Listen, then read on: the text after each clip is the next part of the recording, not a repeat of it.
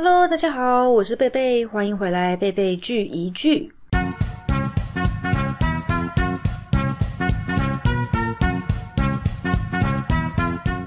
今天是值得纪念的第十集啦。那第十集当然要挑一个我自己觉得很感动的影集，所以想来想去，决定就跟大家介绍这部叫做《朝颜》的日剧。那这一部日剧呢，它总共有两季，台湾的翻译是法医朝颜。那朝颜呢，她是女主角，她是一个法医，她的名字。那演员呢，就是上野树里。那你绝对对这个女演员是不陌生的，因为她就是当年超级火红。交响情人梦的女主角。那我们今天介绍呢不会爆雷，因为其实这部日剧我觉得最大的卖点是在它整部日剧的互动，还有它的氛围。那剧情虽然很好看，但是它是走那种小品系列，看完呢会有一些心中很感慨的部分。但剧情并不是说非常非常的深刻，会留在你心中的那一种。那如果你跟我是一样，属于泪腺很发达、感情很丰富的听众呢，你可能看的时候要准备一下卫生纸，因为我看这部日剧是哭了蛮多次的，尤其是第二季，就觉得一直有很无奈跟很悲伤的事情，一直接一件接着一件，让人看了其实还有一点心痛。但是就是这种很贴近现实的感觉，所以才很打动人心。所以如果你是不想要被影响到情绪的朋友，或是很不喜欢看家庭剧的朋友，可以自己斟酌要不要观看。那为什么我会说它是家庭剧呢？明明它的片名就叫做法医，大多数人一看应该都觉得啊，这是悬疑推理剧吧？就是日本很爱拍那种法医题材，每一季几乎都会有类似这种法医的故事。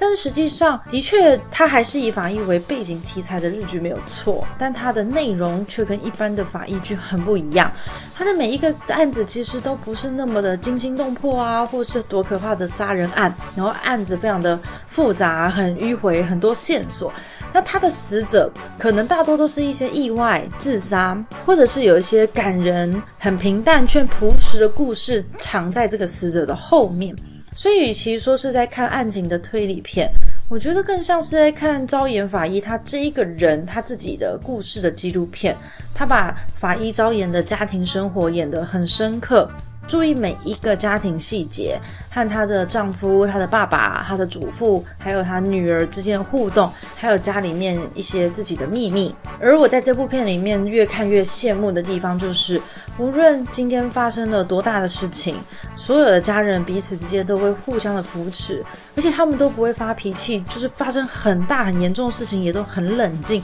而且会非常温柔的处理一切的事情。因为我觉得自己完全都做不到，所以我真的觉得非常非常非常的羡慕。所以呢，与其定义这部片它是一部法医片，我自己更觉得它比较像是家庭片。那它的每一集呢，都像是一个小品一样，是一个很完整的小故事，所以观看不会有一种你一定要接着看完的压力。那看完的时候会觉得心情淡淡的，还蛮适合上了一整天班，想要心情稳定下来、放松一下的朋友。那剧情跟特色我们谈的差不多，我想来跟大家谈谈里面的丈夫这个角色，也就是男主角吧，因为他戏份非常非常的重。他是由丰间俊介饰演的。那他是一个很奇妙的人，我不知道各位有认不认识他。他其实是近几年才整个火红起来。那也是我也是近几年才知道他。最印象深刻的是他之前演的一个角色，是在《路网》里面饰演了一个非常非常关键的一个银行的行员。那如果你对《路网》这部日剧有兴趣，我们的 Podcast 在第二集也有做介绍。那风间这个人呢，他长得很清爽。这样说有点怪，但他真的长得非常的清爽，就是那种怎么看都看不腻。但可能因为他身高不高，然后他也不是属于那种很帅气的那一种型，所以他虽然是杰尼斯的一员，但他却一直都没有到很红。那我印象很深刻，就是有一次我看阿拉西的某一个综艺节目。那因为风间跟相叶雅纪很熟很熟，他们是一起长大的。那相叶就在节目上面就说，以前风间因为他很不红，然后也没有工作，所以就没有钱，所以呢，相叶都还会请风间吃饭，然后带他呢去剧组认识一些人，看有没有什么工作的机会。而且因为真的是太闲了，所以每一次他只要约风间，风间就一定可以出来这样。结果后来到近年呢，因为风间整个太火红，大火红起来，开始主持节目啊，然后上演各式各样的戏剧等等。完全都没有时间联络。就连有一次风间他就是录阿拉西的节目，他都忙到就是必须要半途离场去赶另外一个通告，就觉得哇，真的跟以前差很多，那真的非常的有趣。那也很开心，风间他现在有更多的作品，因为看他演戏真的蛮开心的，他就是有让人有一种很天然自然的感觉，是我很喜欢的一个男演员。而他在这一部片里面呢，担任是一个超超超超级好的丈夫的角色，常常看到他跟昭妍之间的互动，我整个人都快要融化了。